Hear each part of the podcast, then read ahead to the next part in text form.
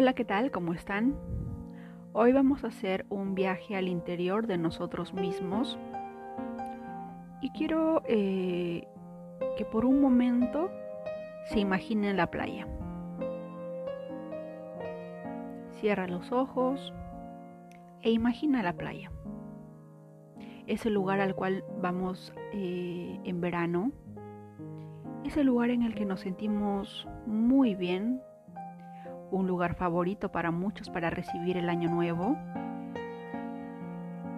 Y sientan esa paz, esa calma, ese sol al final, casi al final del día, o como el sol se esconde en el atardecer cuando estamos frente al mar. Ahora te invito a pensar ¿Qué hay debajo del mar? ¿Qué pasaría si viajásemos hasta la raíz, hasta la base del Océano Pacífico, Atlántico? ¿Qué veríamos? Estoy 100% segura de que la mayoría de nosotros, la sola idea de pensar que podríamos perdernos o caer en el abismo del mar, nos da temor, nos da miedo, porque es algo desconocido, es algo que nunca hemos visto, es algo que no sabemos que hay o que nos vamos a encontrar. Y lo más interesante es que a lo largo de la historia muchos navegantes que han tenido eh, el gusto de repente de viajar en submarino o de tener navegaciones, han contado que han encontrado el monstruo del lago Ness o que de repente han visto ovnis salir del agua o monstruos gigantes con los cuales no lo hubieran visto pero ni en película y cosas así. en lo profundo del mar de alguna manera nos genera temor nos invade una un temor, un miedo profundo. ¿Y saben qué? Al igual manera del mar por fuera luce muy lindo, hermoso, pacífico, ese, esa es nuestra realidad de cada uno de nosotros como ser humano, como cuerpo físico, que nos vemos frente al espejo, Podemos mirarnos cada mañana y decir somos lindos, somos hermosos, somos valientes, valemos demasiado, tengo confianza en mí mismo, em, soy creador, soy todo lo maravilloso que puede encontrar en esta vida, ¿verdad? Pero lo que no vemos es esa profundidad del mar, esa profundidad que se esconde dentro de nuestro inconsciente. ¿Por qué nosotros, la mayoría de nosotros, no queremos viajar hacia ese nivel inconsciente que hay dentro de nosotros?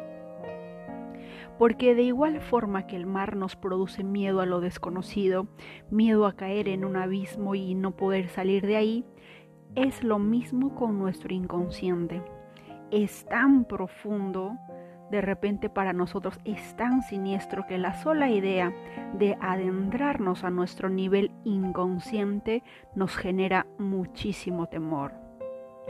Es la razón por la cual muchos de nosotros preferimos el ruido, la bulla de lo exterior con tal de no escuchar lo que hay en nuestro interior. Pero lo que hay en nuestro interior en determinado momento, si es que es algo muy fuerte, va a salir al exterior en forma de enfermedad, en forma de un sentimiento oscuro, en forma de una energía negativa, en forma de pérdida de energía. Yo sé que es muy difícil poder adentrarnos a nosotros mismos poder sentarme en un cuarto a oscuras de repente o con luz, como lo prefieras, y hablar contigo mismo. Porque mayormente la gente te va a decir, estás loca, ¿cómo vas a hablar contigo mismo? ¿Mm? Por eso muchos no lo hacen. Mm, no sé si hay alguien aquí de Uruguay, pero la historia del presidente Pepe Mujica, que estuvo encarcelado muchísimos años, pero que dentro de su mente él se imaginaba libre, me recordó eso que mucha gente tiene miedo. Estar consigo mismo. Hacer las paces con uno mismo. Reconocer que tenemos un lado oscuro, porque como diría Enrique Corbera, vivimos en un mundo dual.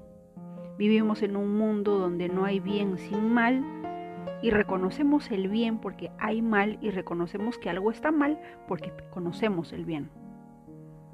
Así que todos, en diversas medidas, tamaños o profundidades, tenemos un lado oscuro. Tenemos un lado oscuro al cual no queremos reconocer, el cual no queremos saber de su existencia, el cual preferimos esconderlo en lo más profundo de nuestra alma con tal de no tener que darle la cara pero que en algún momento de nuestras vidas tenemos que hacerlo. Porque de esa lucha tan grande, de ese temor, resurge un nuevo yo. Y ese nuevo yo, una vez conquistado el inconsciente, es capaz de realizar cosas imposibles, porque ya es consciente porque ya sabe lo que vale, ya sabe lo que merece, ya sabe lo que hay, ya se ha conquistado a sí mismo. Y no me acuerdo quién dijo que para conquistar a alguien más, primero tienes que conquistarte, conocerte a ti mismo. Por eso hoy les invito una vez más a viajar hacia el interior. No tengan temor, no tengan duda, porque al final de todo son ustedes mismos, es una parte de ustedes, es una esencia dentro de ustedes. Y lo lindo de esto es que a medida que ustedes vayan reconectándose y conociéndose a profundidad ustedes mismos, van a poder descubrir o encontrar en el exterior una nueva forma de ver la vida, una nueva oportunidad, y lo más hermoso de todo es que al igual que el ave fénix, ustedes van a renacer en un nuevo yo. Porque ese viejo yo lleno de miedos, lleno de dudas, de temores, de inseguridades, lentamente va a desaparecer mientras nos metemos de lleno en el inconsciente. Y va a renacer de las cenizas un nuevo yo. Un nuevo yo que todo lo puede, un nuevo yo que sabe que se lo merece, un nuevo yo que está totalmente seguro de poder ser el creador de su vida y que podrá lograr todo lo que se propone porque así como se ha conquistado a sí mismo, podrá conquistar todo lo que se proponga. Espero de todo corazón que el viaje hacia su interior sea lo más fructífero posible y les ayude a sanar, a mejorar, evolucionar y sobre todo renacer de nuevo. Muchas gracias.